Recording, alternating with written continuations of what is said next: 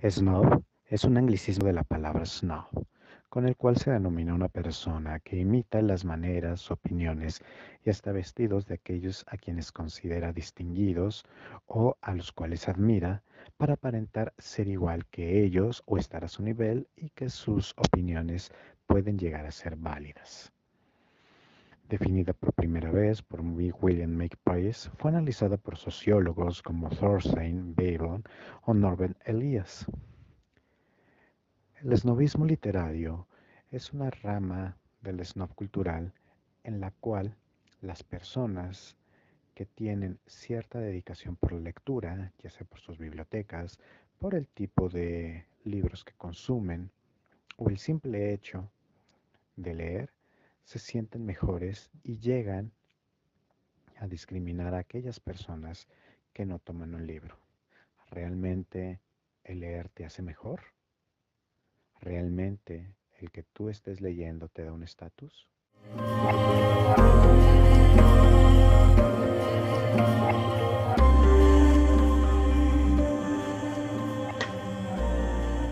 Bienvenidos, estamos ya en la segunda temporada del conversatorio.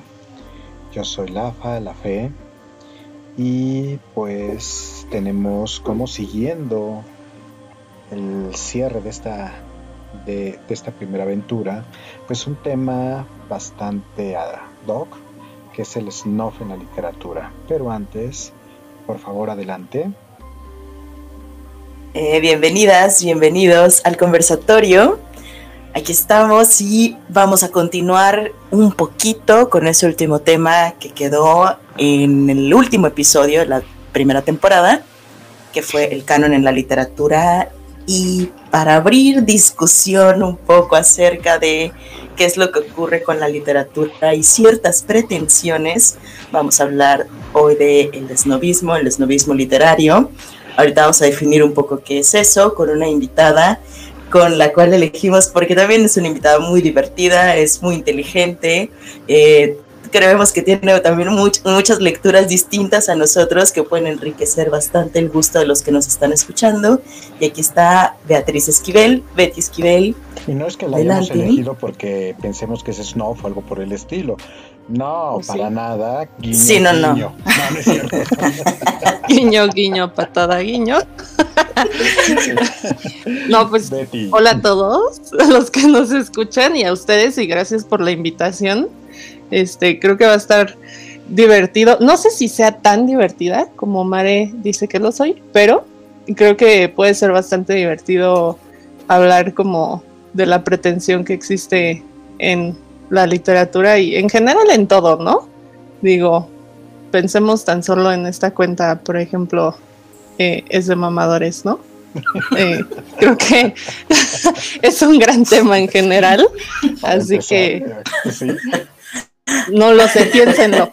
Digo, todos conocemos a alguien que creemos que es snob, ¿no? En cualquier ámbito de sus vidas y más a quienes nos gusta esta cuestión de la literatura y leer, sin duda nos hemos topado a alguien que quiere dictar que es mejor que cualquier otro texto. ¿No? No, no es cierto. Eso yo creo que, que, en otras latitudes, yo creo que en Europa nada más, o sea, aquí en México, Latinoamérica o habla hispana, nunca, nunca se da eso. Si todos ¿Eso no pasa? ¿No? No, no, no, no. no, ¿No? ¿Nunca te ha pasado? ¿Cómo, podrían ser esas personas? Así, ¿qué, rasgos tienen estos snobs? Mejor conocidos también como mamadores en el buen mexicano, ¿no? ¿Qué es el snob? Sí, para empezar, ¿no? ¿Cómo, cómo lo pueden llegar a definir o qué es lo que pueden llegar a, hablar de, del, del término snob? Que bueno, para empezar, para mí sería también, es de mamadores para nosotros por estar ocupando un mucho bestialismo. Pero bueno. Así pues de burlándonos de esto, somos snobs en este momento. Probablemente, ¿no? O sea, mira, piénsalo, no es pedrada, pero eh, desde plantear un, un, espacio para hablar de literatura y tener opiniones y demás, valdría la pena pensar si no puede ser un ejercicio de no de pretensión, pero de, o sea, entiendo que el punto es compartir y que haya plática y demás, pero igual y, y por ahí podría haber algo de snobismo, ¿no? Hasta cierto punto. En el sentido de que nuestras opiniones, o sea, de ustedes y los invitados que venimos semana a semana, eh, pueden tener tanto más valor que X. No lo sé. Pues bueno, pues muchas gracias por haber asistido al, capítulo. Se acabó. Empieza a cerrar este micrófonos. Censura en el conversatorio. y nos vemos la próxima semana.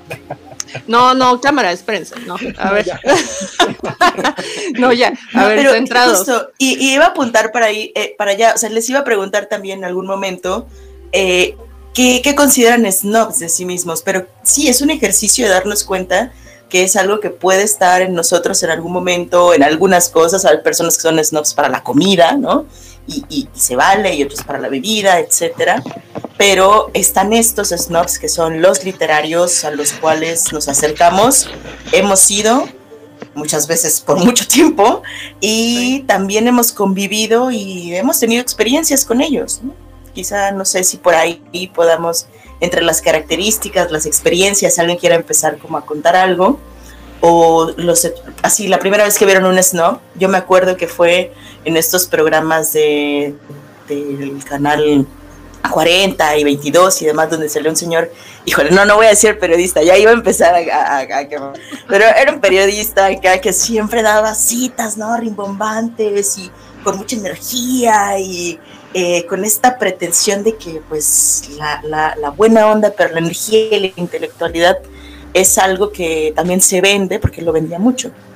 Y pues promocionaba sus propios libros y toda esta, toda esta onda. A mí me pareció un cuate muy curioso cuando lo vi, yo creo que estaba adolescente, porque me llamó la atención, no era como los demás conductores de televisión, todo esto ocurrió en la televisión, ya no fue en el internet, este, siempre sugiriendo las edades, pero este, sí, me acuerdo que ahí vi, yo creo que este, este primer pretenso, digamos, en alguna pantalla, después pues, fueron muchos más y en persona y la historia sigue. ¿Ustedes dónde empezarían a tener ese contacto? Para empezar, bueno, otra vez, pero creo que, nos estamos saltando este punto de qué es, el, qué es ser snuff. Y yo lo resumiría en este punto de ser de tener una pose, ser los posers, ¿no? El, el, eh, esta característica eh, de tratar de aparentar lo que uno no es. Porque hay, hay diferentes personas, hay, hay gente que sí, realmente sí sabe y muchas de las veces no se apropia de una imagen y todos estos que se ponen en este perfil, en esta personalidad, en, este, en esta pose tal cual, que son realmente los snob, que quieren aparentar algo que no es, la parte de intelectualidad o también esta parte aspiracional, este punto de, de querer encajar en un grupo en el cual no están. No sé si quieran agregar algo a esto y ya después continuamos con lo que nos dijo Mare. Sí, o sea, de hecho yo creo que en su sentido más estricto, aquel que es snob es quien aspira a ser parte de una élite y que no necesariamente es o, forma parte de ella, pero para lograr eso, o sea, por eso creo que una palabra que ahorita hemos repetido tanto es lo de la pretensión, porque es eh, emulas gustos o actitudes o n cosas. Eh, con el fin de pertenecer, ¿no? O que seas aceptado en. Y pues de lo que decías, Mare, yo creo que también está muy ligado con la figura del intelectual, ¿sabes? Que habla de manera muy rimbombante, que cita como a mil personas, que igual y, o sea, nadie sabe si verdaderamente está citándolo bien, pero ahí está, y, y que puede ser muy oscuro al hablar, porque apantalla mucho, ¿no? Creo que hay, mucho de ese ejercicio y no sé, como desde el lado personal, no logro recordar quién pudo haber sido el primer snob que me encontré en la vida, pero ahorita que decías, me acordé mucho de un vato que su táctica de ligue era ponerse a citar miles de autores y, o sea, irreal, así ligaba, ¿no? Y era como, sí, ajá, pero háblame como persona normal, no me estés citando a, no sé, Octavio Paz, porque qué hueva, ¿no?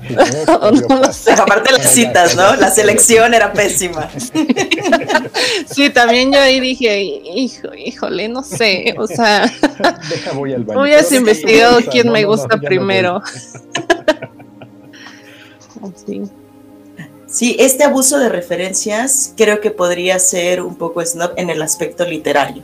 ya entrando de qué es la pretensión, siempre es la pretensión de decir yo sé tanto, como un poco de, de, enumerar cuánto es el conocimiento que se tiene y entonces decir ya leíste a tal autor o esta obra este, están los que son propiamente, o no sé si coincidan, y, pues yo creo que ahí ya van a salir muchas pedradas, pero los que son propiamente snobs del Quijote, ¿no? También hay como libros que tienen sus propios snobs, como El Principito también, o sea, como que crece, crece alrededor de ciertos autores, ciertas figuras, todavía más esta pretensión por conocer acerca de ellos. No sé ustedes qué opinan, si lo han observado. Es que también es como parte de un estatus, ¿no? Eh, ¿Ustedes realmente piensan que los que son lectores son mejores personas? ¿Si tienen mayor entendimiento? ¿Si les da cierto estatus? ¿O es nada más, regresamos a este punto, el de pose? No, no, para nada. No, para nada. Hay personas que leen muchísimo y las conocemos. bueno, sí. Pero son la excepción a la, regla. Definitivamente es. O realmente, o realmente no los podemos llegar a catalogar por eso. O sea, ¿a quién puedes llegar a...? Porque seamos honestos, todo, en todo momento, digan lo que digan, siempre nos pasamos discriminando. Tus amistades, en dónde vas, etcétera, etcétera. Ay, no somos un país discriminador y bla, bla, bla. Esas jaladas se me hacen ridículas porque no se va hasta un punto eh, real. Pero realmente, ¿qué, ¿con quién prefieres tú compartir? O mejor dicho, ¿en qué estatus tú pones a una persona que prefiere ir a los libros o que prefiere estar viendo televisión, series, a lo mejor documentales, o que está viendo o que está yendo dos o tres veces por semana al cine de arte, a la, a la cineteca que tengamos en, en, los diferentes lugares donde estemos. O sea, realmente eso sí te da una amplitud para poder comprender más a las personas o si te vuelves un mamón. Siento que sería generalizar mucho. O sea, desde mi perspectiva yo no puedo como juzgar eh, si alguien es mejor o peor con base en, en, qué prefiere gastar su tiempo libre, si leyendo, o, sea, es que esa es otra, leyendo una TV Notas o leyendo un cuento corto o leyendo una novela epistolar o sí, sí, este, o no sé, ¿sabes? Eh, o sea, esa es como una excepción, ¿no? Y por la otra tampoco siento que yo pueda como juzgar porque pues en múltiples facetas también soy esa persona, ¿sabes? No siempre leo y no siempre veo series y no siempre, no sé, me pico los ojos, ¿no? Saliendo a, X lugar. Este, pero, o sea, por eso al inicio me, me costó trabajo como entrarle porque creo que lo que sí está muy claro, y no sé si esto eleve demasiado el tema o, lo haga muy pesado, eh, pues sin duda alguna eh, tener el acceso a la lectura y en este caso, si ya empezamos a hablar como de alta lectura o, o estos autores canónicos como lo que mencionaba Michelle, pues al final del día también está conectado con una situación socioeconómica, ¿sabes? O sea, no, no es tan sencillo. Sí hay bibliotecas públicas y puede ir cualquiera y están disponibles estos textos pensando el Quijote, pero em, no sé, ahí ya me cuesta más trabajo. De, dirección, ¿no? Y, pensando en esto, es como lo que llegamos a hacer algunos, y sí, me cuento entre ellos, de que si estás escuchando banda o si estás escuchando reggaetón, ah, pues es lo más bajo de la, de, de la parte... Este, de lo peor que puedes escuchar. Ajá, en, la, música o, como persona. Que probablemente sí o probablemente no. Hay gente que también conozco con doctorados que tienen una, una mentalidad muy abierta. Eh, tienes unas pláticas muy interesantes y sí, les gusta estar perreando hasta el suelo o estar escuchando banda ahí a mitad de la calle y sin problema. ¿Qué tanto es estas poses de, quedarnos en qué es lo bueno y qué es lo malo y por qué tenemos que estar señalando si es snowphone o no? Saludos a todos los hipsters. creo yo, algo, creo que es algo que sí habría que puntualizar, es que saber más o menos de un tema o que te guste una u otra cosa no es eh, motivo ni causa para que seas más o menos mamón en cualquier cosa puedes no saber y ser, no saber X y ser el mayor mamón de la vida y saber mil cosas y llevártela súper leve y decir, ah, pues sí, que la gente consuma lo que quiere, ¿no? Pero no creo que sean, que vayan de la mano, como tener conocimiento sobre algo. Si acaso saber más de algo y ser mamón te da más herramientas o argumentos para ponerte más pretencioso. Eso es lo único, creo yo. Pero pues la pretensión tampoco tiene que ir de la mano de mayor conocimiento, ¿sabes? Porque puedes vender humo y decir, ah, sí, claro, yo todos los viernes eh, me chuto una novela entera, ¿no? Así, y, y, el sábado ya tengo todo un análisis escrito.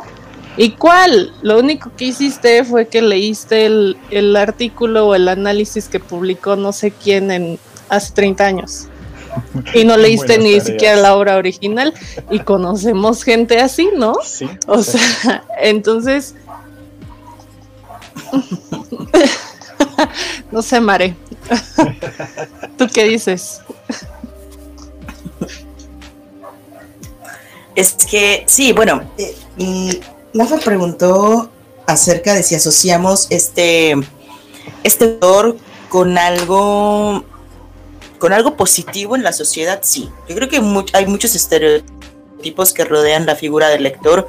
Uno de ellos es que es una persona que sabe mucho, que a través de eso está como esta idea de compartir el conocimiento, entonces es una persona que puede dar sabiduría, es una persona que también posee un bien, porque sabemos que está este bien intelectual implícito, vemos bien que alguien sepa mucho, aunque, y, lo ponderamos, ¿no? Por ejemplo, en extractos socioeconómicos eh, donde hay mucha carencia, que alguien sea inteligente, representa algo muy positivo para eso.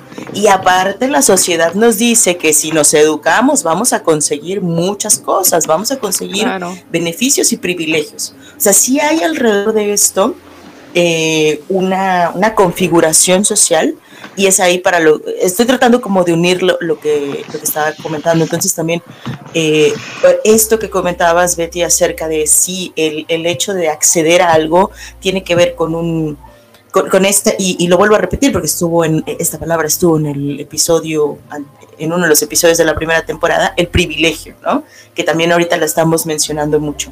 Y, y qué bueno que abrimos con esto porque también no estamos como atacando que alguien no sepa de una lectura. Lo que estamos abordando es que alguien, a partir de lo que sabe, eh, agreda, humille, eh, de alguna manera pretenda aprovecharse o, sobrepasarse con alguien que no lo sabe por, por la circunstancia que sea. Porque todos, y decía Sor Juana, ¿no? No, no, eh, no leo para, para saber más, sino para ignorar menos. O sea, todos ignoramos muchas cuestiones. Entonces, sí creo que e, esa parte de pretensión tiene que ver mucho con lo que mencionaste al inicio, Betty, el, aspirar, ¿no? Aspirar a un sector, porque si yo me vuelvo pose, hay, hay personas que son pose de, de, Crepúsculo, de John Green, de, que, algunas personas dirían, ay, eso no es literatura canónica, ¿cómo puedes posar y, y ufanarte de que lees, este, no sé, por ahí alguna, algún bestseller? Pero sí depende mucho del ambiente. Hay diferentes tipos de, de, personas que posan en la literatura dependiendo del ambiente, ¿no? Todos sabemos que está eh, digo, solo por una cuestión de clasificación, mera clasificación lo diré, sabemos que están los críticos, los escritores, dentro de los escritores pues ellos mismos tienen sus, sus rounds de repente entre poetas, dramaturgos, eh, etcétera, de repente se apoyan muchísimo también, eh, etcétera, ¿no? Entonces, sí también hay muchos tipos de lectores y respecto a eso, no sé si por ejemplo ustedes quieran mencionar qué tipo de snob son, o sea, cuando leen. Eso u otra cosa, eso nada más lo, lanzo ahí por si lo queremos tomar, si no, dejen la carta tira. Yo iba a hacer una referencia en, ese, en ese sentido de, pues bueno, alguna vez fui a una presentación de un libro que hablaba acerca de, de Sor Juana, eh, el escritor, muy bueno, maravilloso, este, eh, ahorita olvidé, olvidé su nombre, pero realmente es un escritor muy bueno. Pero el tipo que estaba presentando, que lo, lo acompañó en la presentación, se me quedó tan grabado. No sé si fue mi pose de creerme súper intelectual o el otro tipo de, de, ponerse en una pose, este, de tratar de bajarse lo, uh, a, a, lo más común, aparte, pues para variar, en una presentación de Sor Juana éramos como 20 pinches tipos y ya éramos muchos. Pero hizo la comparación de que Sor Juana era estar es, estar haciendo una degustación, algo así de, de champaña con mole. O con chiles en hogada o algo por el estilo. Sacó unas referencias tan extrañas y tan ridículas que sí, hubimos, sí hubo dos o tres personas que sí fue con cara de, neta, ¿estás diciendo esto? Y bueno, el que estaba, era amigo del escritor y fue de, de, este punto de, pues bueno, pues muchas gracias, no sé si se lo dijo de corazón, como de compromiso, o como de, ah, estuvo, estuvo chida tu, este, tu referencia, pero a lo mejor en un inicio podría parecer, no sé, novedoso este, este punto en el cual está él haciendo esta comparación, pero todo el discurso que, tuvo alrededor fue de como que tu comparación es es bastante burda. Innecesario. Ajá, es bastante burda. Sí, eso pasa en muchas ocasiones de libros. Y es una parte como de pose y sí de yo sé tanto que te lo puedo llegar a comparar con, con un plato haciendo una metáfora muchas gracias, pero no gracias, me quedo a lo mejor con algunas presentaciones más clásicas donde podemos observar de, otra manera. A lo mejor esa es mi forma de ser este, snuff o de ser poser en literatura, pero sí hay, hay algunas cosas que no llego a comprender tan bien y que no me, no me, no me enganchan. Mm, híjole, yo no lo sé. o sea, pues, o sea, yo sí creo y creo que alguna vez lo platicamos, ¿no? El simple hecho de haber decidido estudiar letras, como pues para que fuera mi profesión, eh, me hizo una persona mucho más mamona cuando se trata de lecturas. Y creo que hasta cierto punto o sea, porque siento que me dio herramientas como para poder discriminar de forma más rápida. Eh, esto vale mi tiempo, esto no vale. Y poder hacer estos juicios que obviamente no son nada objetivos.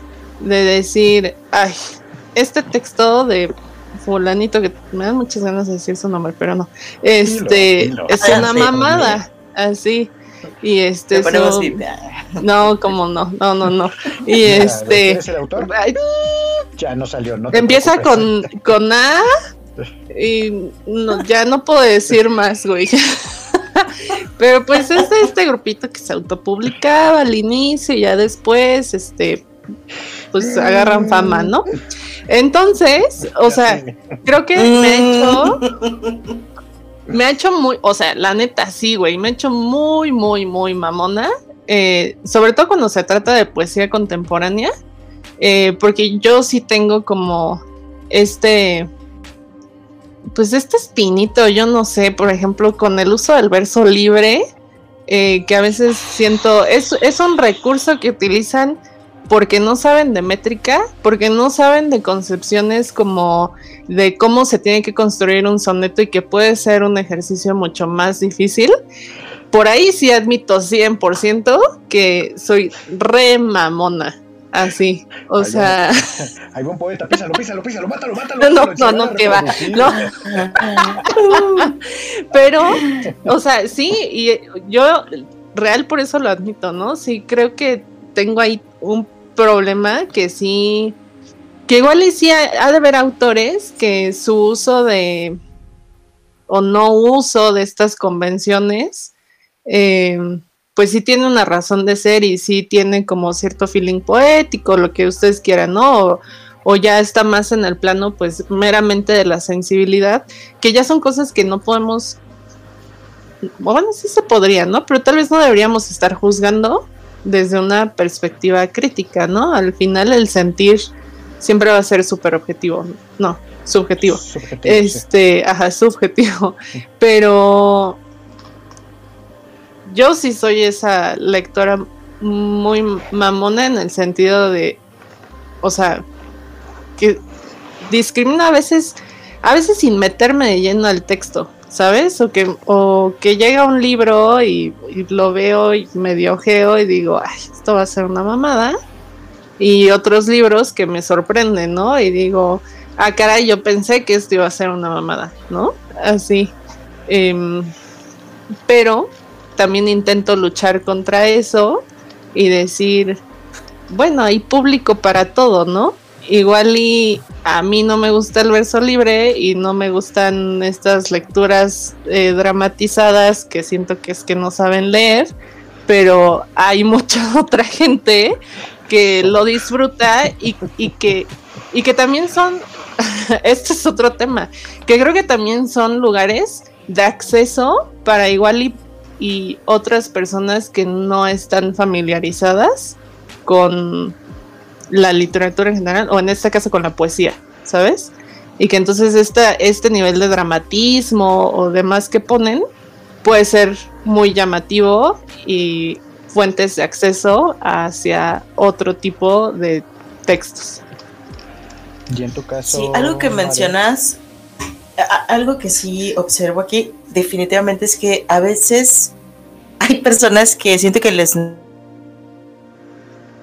está asociado un poco con su ingenuidad, porque hay, hay lecturas inocentes, de repente hay comentarios muy inocentes. Eh, en este caso sí influye, ahí sí influye, ¿no? Cuántas lecturas ha tenido uno, porque eh, esas son las referencias.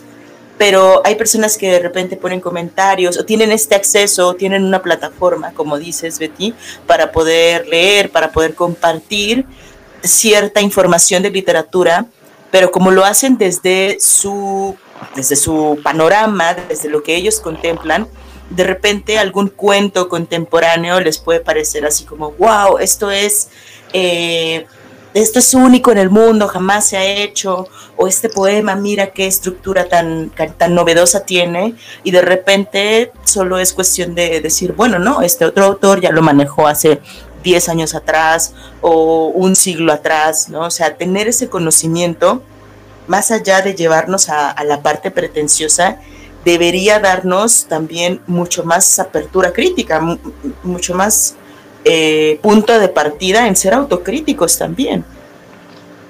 Pero es que también, muchas de las veces, a veces, bueno, vale la redundancia, tantas veces que dije veces, veces, veces, veces, veces, hasta disculpe, eh, pero también creo que uno de los grandes problemas que nos llegamos a enfrentar es cuando llegamos a conocer al autor y empezamos a ver la parte de la Peor si andas con él. ¿eh? Ahí hay historia. Ah, caray. ok.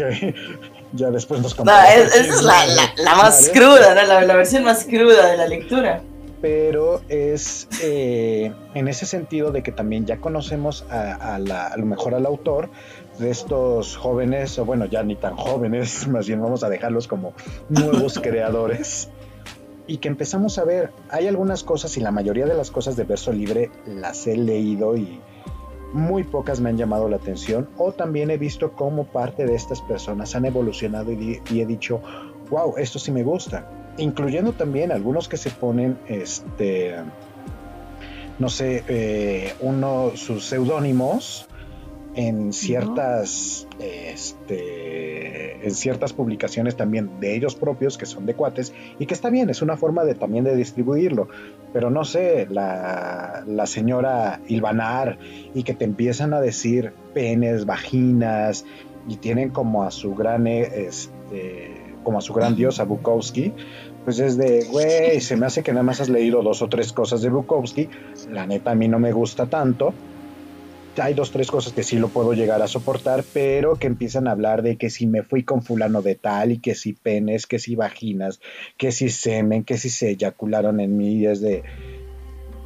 Ya leíste por lo menos al Marqués de Sade para que veas cómo se puede llegar a, transmitir de una manera, a lo mejor también muy explícita, pero con otro tipo de contenido, tanto si lo quieres ver de la parte nacionalista como si lo quieres ver de la parte sexual creo que es eso también el, punto en el cual nos llegamos a, colocar o, poner. Y sobre todo, si ya traes, como bien lo mencionan ustedes, ¿no? Que si ya leíste algo tanto de cuentos como de poesía y te presentan esto, pues entonces a lo mejor sí me vuelvo un poco poser de prefiero algunas situaciones más clásicas en, relación hacia, hacia esto. O también el típico, lo que había comentado Betty hace un momento, ¿no? De que no había leído absolutamente nada y se pone en esta pose de, ah, sí, yo ya conozco toda la obra, no sé, de, de, de y Górgora y, que en realidad nada más leyó los resúmenes de Buenas Tareas o El Rincón del Vago y ya se siente un super erudito. Del tema, claro. Nada más por precisamente tanto chavos como chavas se ponen en ese punto para tratar de ligar a otras personas o que la chavita o el chavito están viendo a la escritora, al escritor más grande, ah, yo también hago esto y es una forma de acercarse y este, y este coqueteo nada más en el sentido estricto de, de la pose. ¿Qué es lo que se pretende cuando uno está o sea, que cuando, cuando las personas, o que han visto que se pretende cuando están estas personas que posan eh, en la literatura, ¿no? O sea, una, pues ya vimos, es como acceder a un grupo social, me parece muy interesante también, que es la de ligar, de verdad, eso más de lo que creen comentar, dejen sus comentarios, experiencias de cómo ligaron o les ligaron a partir de la pretensión. Y la otra también es demostrar, como mencionaban, cierto estatus, ¿no? Un estatus, a lo mejor, no sé, qué otras cosas podrían e, estas pues personas mejor estar persona, interesadas en buscar, porque también aquí el asunto es, ajá, claro. O sea, mejor persona en el sentido de yo soy mejor que tú, no mejor persona en este sentido de soy súper generoso, bondadoso y el mundo me debe de alabar, sino el de yo soy superior, más bien esa, sería la palabra. Sí, soy superior Me gusta a esa definición. estos güeyes que tengo a mi alrededor y de, y de dónde puedo encontrar esa superioridad en sé más que tú en este tema que igual y nos pone eh, que tenemos en común o igual y no. Yo soy superior porque sé más de, sé entre comillas, más de literatura o de Góngora o de Sor Juana o, o como decías, ¿no? De Crepúsculo. Así. Ahorita Yo creo que ahí viene. Me regresé al cuento de las dos Helenas, que es lo que hace Elena Chica, ¿no? En uno de los apartados que estaba contando del, del cuento que, de, que, que, pusimos en la primera temporada de... Ah, es que hay una, eh, como fulanito de tal va a saber más de, de, este libro? Me voy a poner a leerlo porque yo quiero saber más, o, otra vez la referencia de Mills Davis, o me voy a poner a pintar porque, oh, yo soy, yo pertenezco a este gran círculo de, de pensadores, perdón, de artistas, de intelectuales, y pues yo les vengo a ofrecer paz y amor y mi conocimiento, ustedes simples mortales. Sácate a lavar las, las teleras, ahí mejor me voy con mi compa el Albertano y me la paso más divertido que con este o con el Víctor. Y es que lo son de a de veras, o sea, e, e, el mamador intelectual intelectual lo es de veras, o sea, tanto en sus pláticas como de repente es el que trae la pluma fuente, ¿no? Y le cambia tinta, perdón, perdón por todo. Yo sé que hay unos que les encanta y que sus papás les enseñaron a ponerle tinta a la pluma fuente, esos no, me refiero a los que se la compraron porque con eso podían hacer una letra más bonita para los apuntes de literatura, ¿no? híjole, yo, yo sé que todos los ubicamos. Y no hablo por nuestros conocidos, justo hablo por personas que todavía he conocido más. O sea, como que te las encuentras y dices, cumple con todo el cliché, porque también viene el combo, ¿no? El, el combo, cliché, trae su lentecito, eh, pues de alguna marca por ahí reconocida, que se ve medio hipster, viene con el café en su vaso, café orgánico, etcétera, del Amazonas o sea, sí hay un, como este, este estereotipo que hay en torno a muchas otras cosas, ¿no? El yoga y demás. Sí también se, en algún momento siento que se perfiló mucho. Ya no es, era este ñoño intelectual, sino que también la figura de, de los ñoños, de los nerds, de los geeks, se vieron un poco actualizadas en esta generación. Se, se observan, se volvieron un poco cool también. Sí, hay, hay, hay ñoños y hay sí, hay años hay literatos cools, ¿no? En, ese sentido. pero también lo peor es que mucha gente se los llega a comprar y, lo llegan a comprar de una manera espectacular porque los terminas escuchando en el radio, ya tienen sus, eh, sus cápsulas en la televisión o, o, están haciendo un podcast, ¿no? Grabando con sus amigos. pasa, pasa. No sé por qué me sonará. No, esto se va a volver mamón hasta que se monetice. hasta ese momento ya diremos, la verdad sí vamos a posar un poco porque Pero creo que también tiene que ver mucho con esta mentalidad de, vender humo, venderte, así eh, fingir hasta que lo logres, como estas ondas super a veces medio motivacionales o de superación personal que que pues al final del día también creo que tenemos que pensar mucho en que esta mamones evidentemente proviene de un lugar de mucha seguridad, ¿no? O sea, ya no estamos haciendo un plano más humano, yo creo, pero y aquel que proyecta mayor seguridad y mayor confianza, por lo general es quien está ocupando este tipo de espacios, ¿saben? Este o que gana más oportunidades porque llamas más la atención. Creo que es eso, llamas más la atención. Entonces también tiene que haber cierto nivel de lo que tú decías, Lafa, al inicio, Lafa, Mare, este, del egocentrismo. Hay que tener mucho ego para también ser, eh, pues muy snob, ¿no? O sea, ya ni siquiera desde el plano mamador, porque pues cualquiera puede mamar, ¿no? Eh, no como me gusta o de las que me gustan. lo, pensé y no supe cómo repararlo. Si, Pero vaya. si usted tiene usted puede mamar. Bueno, y como dirían los cual, botellitos cualquier, si vas a mamar, no, puedo... no te lleves la vaca.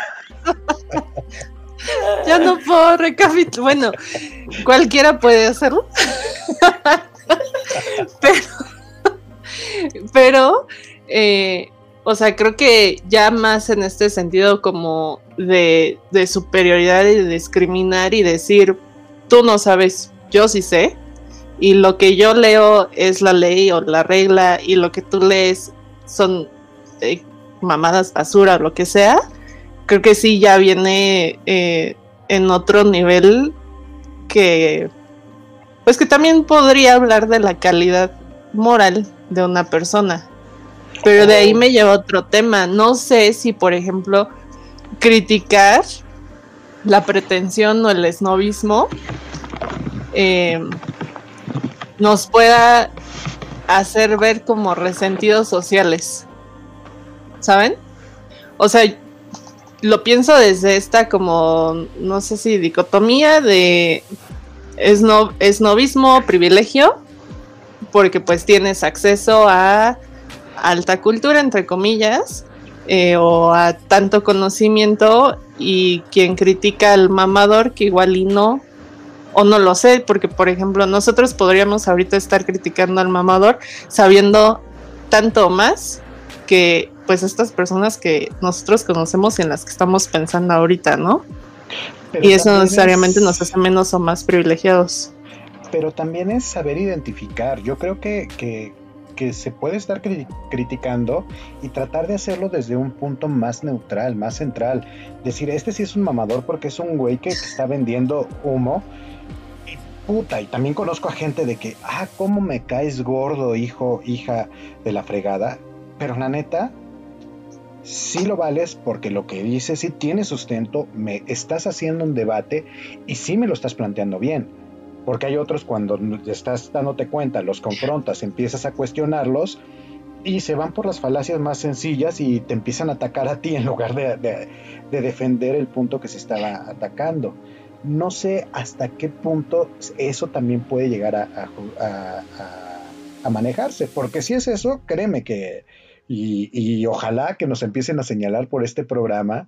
Ay, es que el pinche La Fe no se pone su nombre, la, la Mare tampoco, y no sé, y Beatriz, quién sabe, o sea, este, vamos a empezar. Quién sabe quién sea.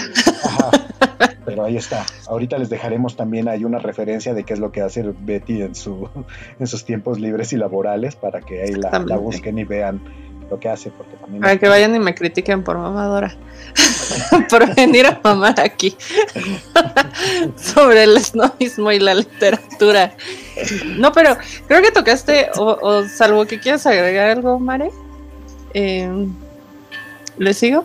Tú dale, tú dale. Creo que cuando, cuando tú mencionaste, solo, solo quería apuntar algo, y es que cuando tú mencionaste, eh, creo que hoy todas mis referencias son o usuarios de Twitter pero me acordé de un meme o algún tweet, la verdad no recuerdo bien exactamente, que decía, pues sí, soy un resentido social, o sea, soy un godín que ocupa como más de la mitad de su tiempo en resolver cosas que están planteando el capitalismo, entonces, pues si me quiere decir resentido, adelante, yo no tengo ningún problema. es justo también de decir, no nos casemos con estas clasificaciones, ¿no? De decir, existen pero no quiere decir, porque ahorita hay una batalla terrible en, muchas redes, ¿no? En las cuales a partir de estas clasificaciones apuntalamos y entonces le decimos a alguien y con ese concepto, ahora los conceptos son insultos, ¿no?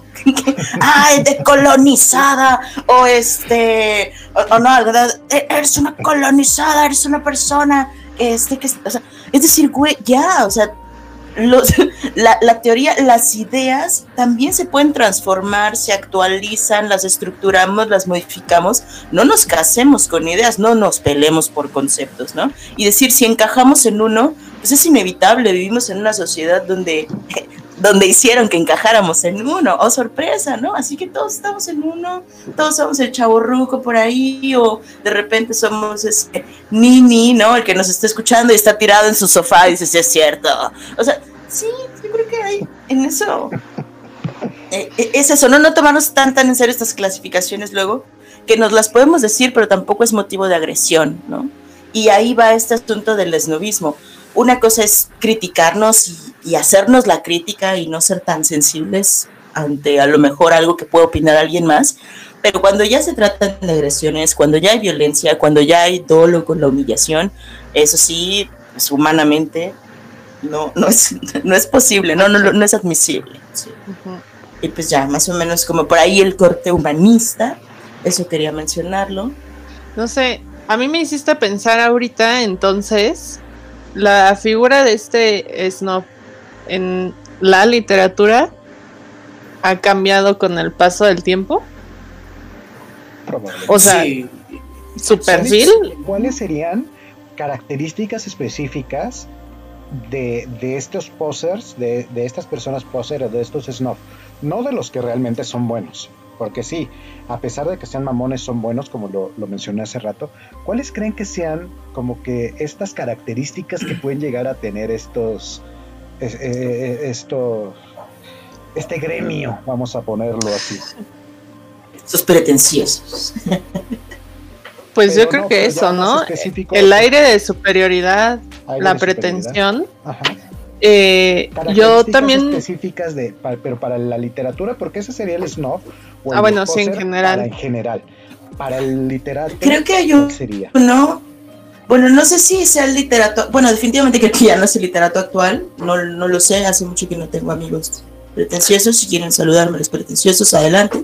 Eh, pero antes, antes, me acuerdo que cuando iba iniciando, eh, era mucho el bolero. Los señores antiguos, o por lo menos en esta zona del país, del sur, el señor intelectual sabía boleros, sabía como estos registros populares, ¿no? Eh, se apropiaban mucho de la cultura popular, las canciones. Eso también era considerado culto en, en cierto estrato y entonces aquel que sabía cuál era la canción tal o el tango aquel, era el intelectual, siendo que, era, que, también son consideradas dentro ya ahora sí del estrato, no la música más culta, pero fíjense, para, para cierto estrato eso puede ser lo más culto, el bolero y quizá algunas composiciones populares, para otros estratos será la ópera, ¿no? Hay personas que, si es una vez escuché eso, que hay, hay personas que solo escuchan ópera y no escuchan ¿no? ok. ¿Tú, Betty, alguna característica? Están ese tipo de, señores, de, señoras. El teatro, ¿qué tipo de snobs hay en el teatro? Uy. Uy. Uno más, uno nomás, ¿no? Continuamos primero con el literato y después nos vamos con los teatreros. Con los teatreros, híjole. Es que actores o escritores, ¿no? Ándale. No hay mucha diferencia. Pero no sé, yo pensaría en esto em, que también ya habíamos comentado em, de aquellos que tienen como esta esta noción de que el pasado siempre fue mejor y por lo tanto los eh, los autores clásicos eh, son la norma y son lo más elevado y ahí están todas las claves de la literatura. Porque o sea también pensamos no y pues es que sabemos que sí Betty bueno, ya salió otra vez la maestra, madre, ¿verdad? ¿Cómo no? Sí, este, yo creo que este podría ser un rasgo principal de alguien muy esto. Ah, ok. Bueno, así. Déjame pensar qué más hace Mare. Dijimos que vamos a tomar tan en serio las clasificaciones así cierto. con sentimentalismos. ¿Alguna vez alguien y sí se me hizo de lo más mamón, es que me dijo, no sé, estábamos hablando de libros y de repente eh, platicando y bueno, y no sé ahorita qué, qué serie o qué película estás viendo. No, en mi casa no tengo televisión. Ay, ya sé, Sí. ¿Chata? Sí, sí, sí, es que es la caja idiota y todo está en la literatura y todo esto y sí, de... Ay, no me vengas con mamá. Ajá. Mamá, dame dos consejos, ¿no? creo que también son esta. de la generación anterior, creo que esa es la queja, ¿no? La, la, caja idiota. O sea, sí hay toda una generación que creció llamándole así, así se le decía, pero aparte había personas que abusaban de eso, ¿no? Que todavía se decían, no, es que yo no tengo no como esas personas que tienen tres teles en su casa, ¿no? No, ese tipo de este, sí, esas personas tienen más dinero. Este tipo, bueno, mejor dicho, esta tipa, esta tipa me dijo, no, ninguna. Güey, pero que, no, no, no, no, no, ninguna. ¿Mm? ¿Y el cine? Ah, no, o sea, yo puro cine de arte, este, porque es lo de la esencia. Y, güey, ¿sí les entiendes? Porque se me hace que entonces yo soy muy barrio, porque luego voy a la cineteca, me he metido un par de veces y no, prefiero irme un poco más a, lo comercial, a, al, ciclo, al ciclo de samuráis de, de la cineteca, donde también hay espadazos, hay sangre. Que estas madres de que se la pasan dos horas en el pinche mar con una tormenta y no le entendí ni madres a la puta historia. Buenísima. Pues es que es la experiencia estética. Eso es lo que te está faltando, caray. No, pero ahora que dices el cine, ah, en la, en la hora de vamos a quemar gente. Sí, claro. Alguna vez conocí a alguien, espero que nos escuche, y sí, sí eres tú, que me explicó. O sea, que para ir al cine era todo un, ritual en el sentido de que iba con libreta y pluma y veía múltiples veces las películas. Así. Que dije, güey, la sala está oscura. o sea, sí, bueno, la pantalla te puede dar tantita luz, pero, güey, o sea, o escribes o la ves, ¿no? Y, o sea, y, y la neta es un vato no sé si diría que, es, que ese es, no, puede ser, tiene más o menos, pero que me parece que es una persona muy inteligente, que tenía muchas armas para hacer análisis, porque pues también sabía de filosofía y tal, tal vez por aquí ya más o menos ubiquen de quién habló, pero, o sea, me parece que, que fue, o sea, igual y sí lo disfruta, y disfruta mucho este, este tipo de ejercicios de primero lo tengo que escribir todo en mi libreta con mi pluma fuente o lo que sea, o, la Vic, así, eh, para poder gozar cualquier expresión estética, sea un libro o sea una película. Y entonces ahí es donde digo, ¿será que ya asimilaron tanto es, esta pose o esta forma de ser que güey, pues así son y ya, y ni siquiera es un intento de ser superiores o lo que sea, simplemente para ellos es lo normal. Ajá. Puede, llegar a ser que era un poquito lo que, lo que comentaba hace un momento. Hay veces que, ya después de que lo conoces y lo ves tanto tiempo es de, no, este güey no es mamón, este güey, si es así, a lo mejor está estado de sus facultades mentales, ese es otro rollo, pero así es. Pero hay otros que sí, ¿no? Que, que, se ponen en ese, en ese plan de... Ah, ¿Qué más, qué más, qué más? Sí. otro, otra, Aparte cuando es forzado se nota. Otra cosa de estas. Ah, uno muy típico. Yo, yo no voy a leer nunca los bestsellers. O sea, eso es literatura basura, eso es literatura este, que no, no, no, no, no, no. Oye, pero es, pero es un premio Nobel ah, no, es que eso es parte nada más del... El sistema capitalista. El sistema capitalista, este orden mundial, porque en realidad no hay gran cosa.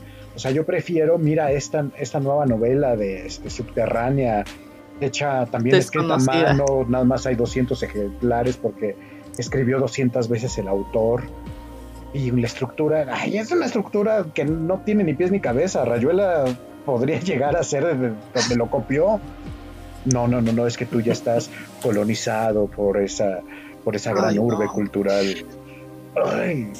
Pero, ¿no creen que la academia eh, fomenta mucho eso?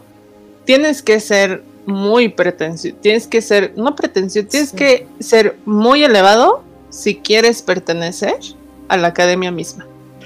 Yo pues, creo que la academia es, es algo definitorio eh, si hablamos en términos de literatura y si ya nos metemos como más hacia la crítica y no solo la lectura por afición.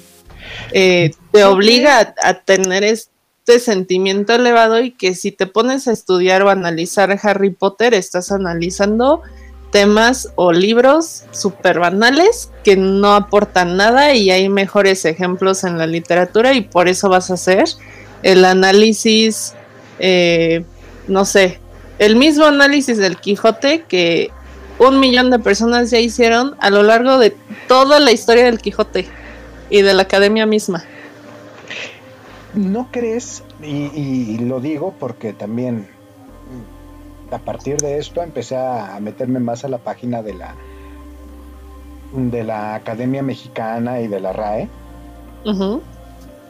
Y de repente empecé a, encontrar nombres de gente que no conozco, de que son escritores, que son nuevos poetas, y que hay algunas cosas que digo, chale, pues esto como que no está tan bonito para mí, pero está dentro de la de, de, de esto, están dentro de su compilado.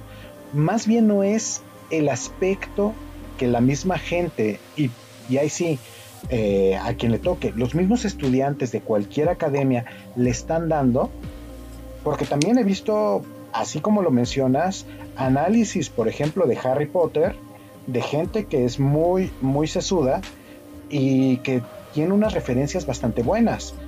Tenemos, por ejemplo, no sé, el, y a lo mejor nos llega a escuchar, ¿no? Este, a uno de los miembros medio nuevos de la, de la Academia de, Mexicana de la Lengua. De la lengua. Que es este Alejandro. Y así que digamos que también puras cosas súper elevadas, pues obviamente no. O sea, sí tiene pero... muy buenos, pero también en la forma como te lo puede llegar a explicar, te lo hace de una forma amena, divertida y con unos ejemplos también, yéndose a la literatura o yéndose a la cultura que, eh, popular que tenemos en general. Pero ¿no crees que es ese tipo de cuestiones también ya vienen em, de la mano de, del prestigio que puedes construir como persona, personaje dentro de, en este caso, pues la institución que es la academia, ¿no?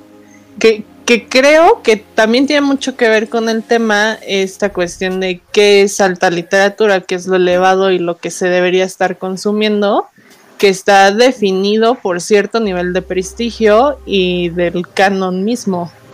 Y pues, ¿quién legitimiza esos textos y a esas personas que, pues, o sea, de alguna u otra forma han demostrado que tienen las herramientas, el conocimiento, no sé, son valiosos eh, para la crítica literaria desde temas mucho más elevados, como podría ser no sé, los clásicos pensemos, que entonces por eso pueden estar haciendo estos análisis eh, de literatura mucho más mainstream o no tan elevada, entre comillas, eh, porque tienen ya detrás todo un, eh, ¿cómo decirle? background, un catálogo, un respaldo que dice pues sí, hoy puedo estar analizando Harry Potter porque pues ya me aventé la Madis de Gaula. Así, no sé. ¿No? Podría, podría ser, pero también, o sea, si nos vamos a algunos de esos clásicos, me acuerdo de las, ay, ¿cómo se llaman? De estas mujeres de los textos medievales que están en, en, el monte, en el cerro, se me olvidaron. Eh, las serranas. Las serranas que de repente hay textos, y bueno, para empezar voy a, voy a hacer las referencias, pues más donde están todas las tetas grandes que le cuelgan prácticamente hasta las rodillas, va caminando y se les van bamboleando las tetas de un lado para el otro, y que traen al pobrecito este pastor este o al sacerdote, no me acuerdo, cargando porque se lo van a echar. O todo lo que hacía Quevedo también en, en, ese sentido, que en realidad si los vemos y si y nos dejamos este punto de, de la de la academia, pues son temas de sexo, son temas este, de infidelidades, son temas propios de la humanidad, ¿no? Ajá, y que, son esos mismos temas que se siguen repitiendo constantemente hasta ahorita y que nada más les das otros nombres de personajes, otras características y a lo mejor el desarrollo de la historia es diferente. No sé, pues es que creo que ahí, ahí está parte también del, del meollo del asunto. En, o sea, desde el lado de que lo que ahorita es canon, eh, la mayoría de las veces en su tiempo no lo fue. El Quijote, ¿saben? Pues, el Quijote es el gran ejemplo.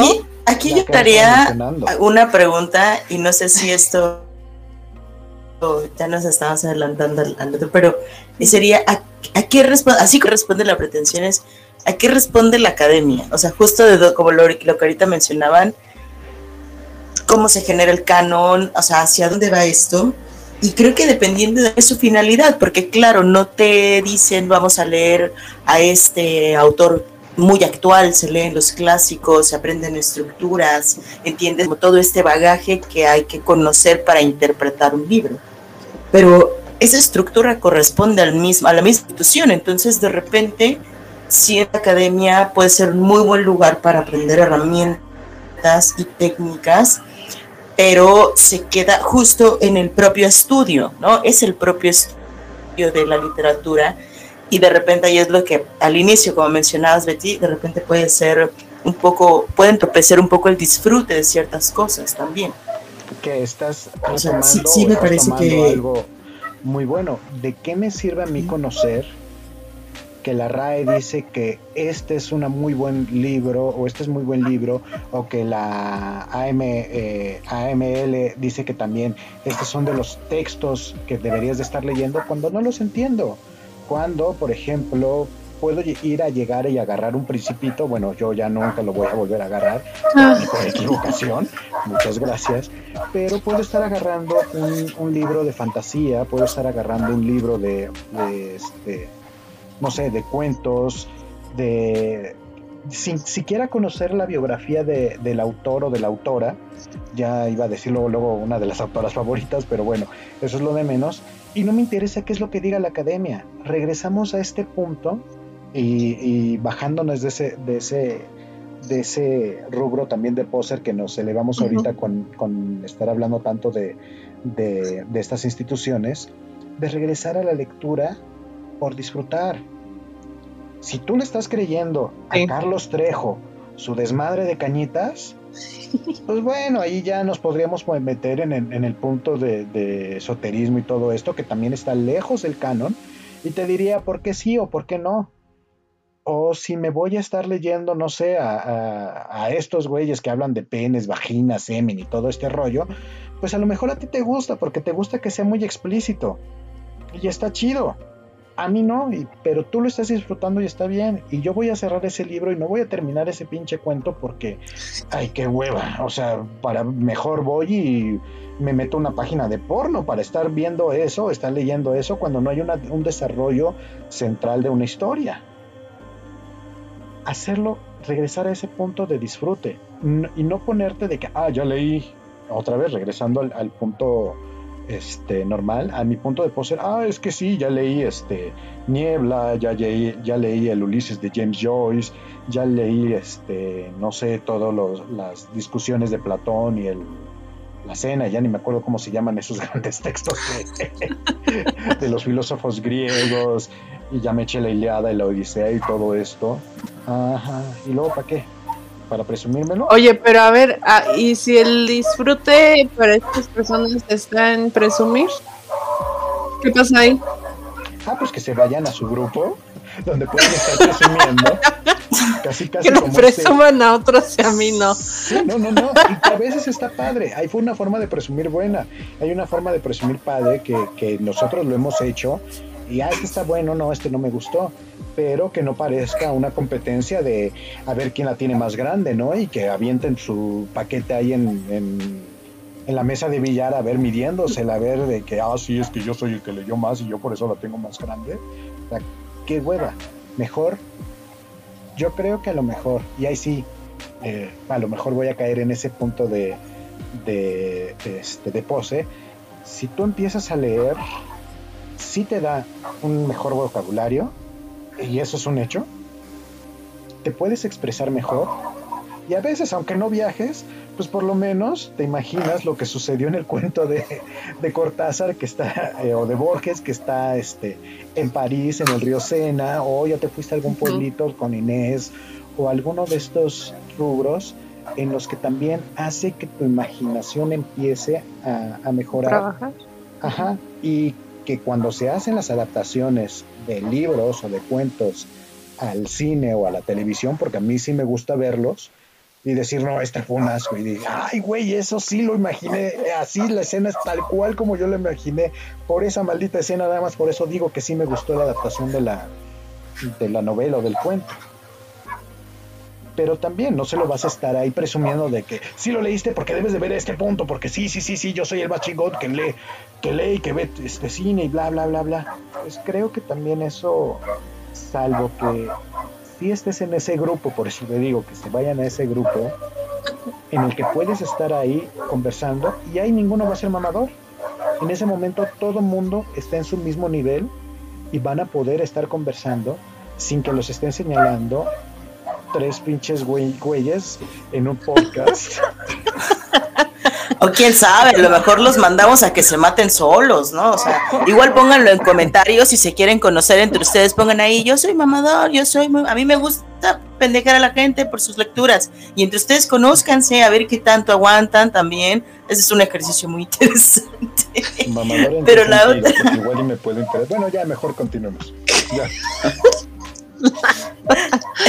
Por Dios. Y, también está, y, pues la otra es que si, si disfrutan demasiado de hacer menos al otro por lo que leen, eh, hay que ir considerando algún tipo de, terapia, algún tipo de, de, iban a decir ahorita, es privilegio ir a terapia porque no tienen dinero, pero pues dije considerando, eh, ir considerando la, eh, pues hacer esa actividad por una cuestión un poquito más placentera aspectos sí creo que la lectura, o sea, si, si, no, si existieran menos estereotipos, creo que también entre nosotros podríamos conocer sin tantos filtros, sin tampoco entrar en, en tantas capas y tantas poses a personas de verdad muy valiosas.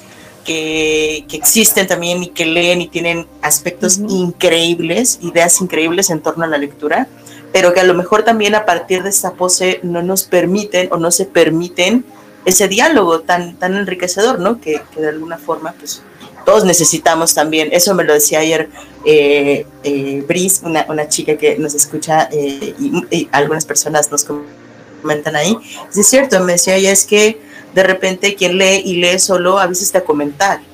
Entonces, pues lo mejor es que comentes con personas que sí te van a, a, dar una réplica pues, agradable, ¿no? Con, que se pueda dialogar bien y no sea algo grosero como de repente pareciera que así son las conversaciones, ¿no? Cultas, que de repente alguien quiere dar una estocada, quiere hacer salir victorioso por tal palabra o tal concepto que aventó. Porque pasa, pasa mucho. Pues tráete del programa y también los que quieran estar en el programa que lo hagan. Y aquí tenemos, de eso se trata, de que sea esta conversación para que podamos, para que se sientan, digamos, es nuestro lugar seguro. Y si no, pues también igual en el peor de los casos ponemos nuestra palabra de seguridad cuando ya se está sintiendo.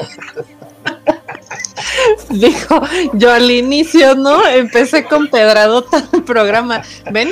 Este es un ejemplo que no los van a correr. Tal vez los editen, pero pues todo apunta que no. a que sí es un espacio seguro. Pero. Ok.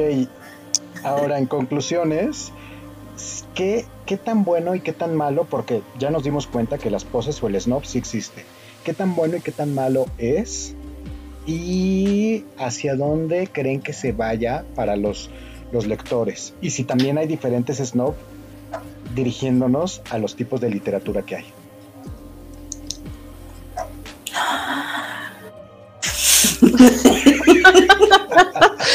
¿Me repites la pregunta? nada más se me vino a la mente así.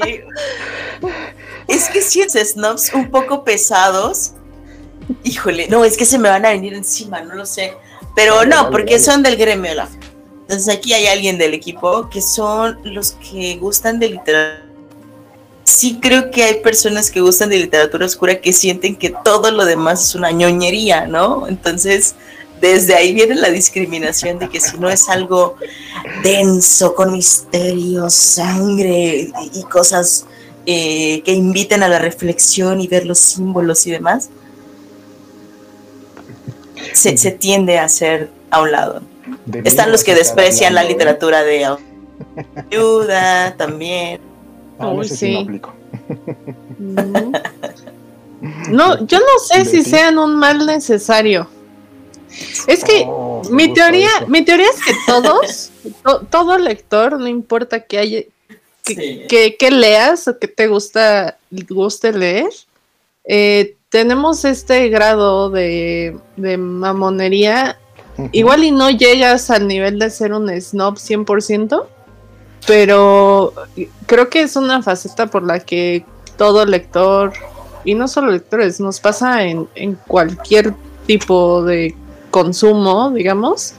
Em, pues sí, no solo artístico, ¿no? Hasta de la comida misma, puedo pensar.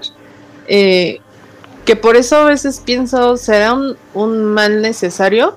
Porque si lo piensan esta gente, por más que nos pueda, no sé, caer mal o hacer, o hacer, o no mal, pero que se te haga una persona muy pesada porque dices, ah, ya empezar con su onda elevada.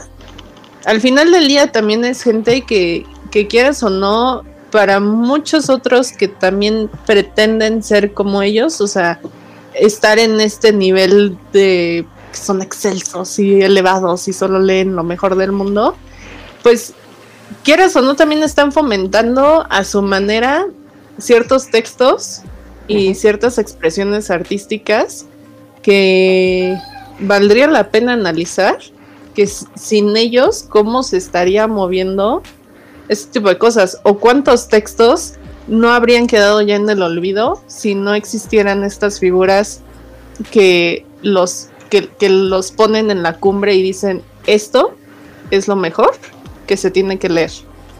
¿Saben? Por eso pienso, maybe son más necesario. Ok, me, me, me, agradó, me agradó, me agradó. Pues Betty, muchas, muchas gracias. Ya te tenemos ahí también apartada para otros, otros capítulos más. Claro que sí. Mi querida Mare. Pues nada, ya yo, yo ya me quedo con, con lo que mencioné. Siento que de ahí puedo cometer alguna torpeza ahorita, es un tema bien delicado, me costó trabajo. Ya estoy haciendo el recuento yo, pero sí. Y yo creo que eso sería todo. A mí me encantó esta conversación. También espero que te regrese, que le haya gustado. Que continuemos conversando aquí con ella. Y pues hasta ahí. ¿Tú, Lafa, quieres mencionar algo para pues, cerrar? Básicamente, muchas gracias. Gracias por continuar aquí. Gracias por estarnos escuchando. Y pues ya anímense, anímense a estar aquí en, en alguno de los programas, en videollamada, estar compartiendo algunos de los, de los libros que les han gustado, poemas, cuentos, de lo que sea. Nos ponemos a estudiar, se los prometemos, y podemos debatir y compartir. Y pues sí, coméntenos en Face, en Twitter, en YouTube, en Instagram. de las redes sociales, Instagram, muchas gracias. Y pues muchas gracias.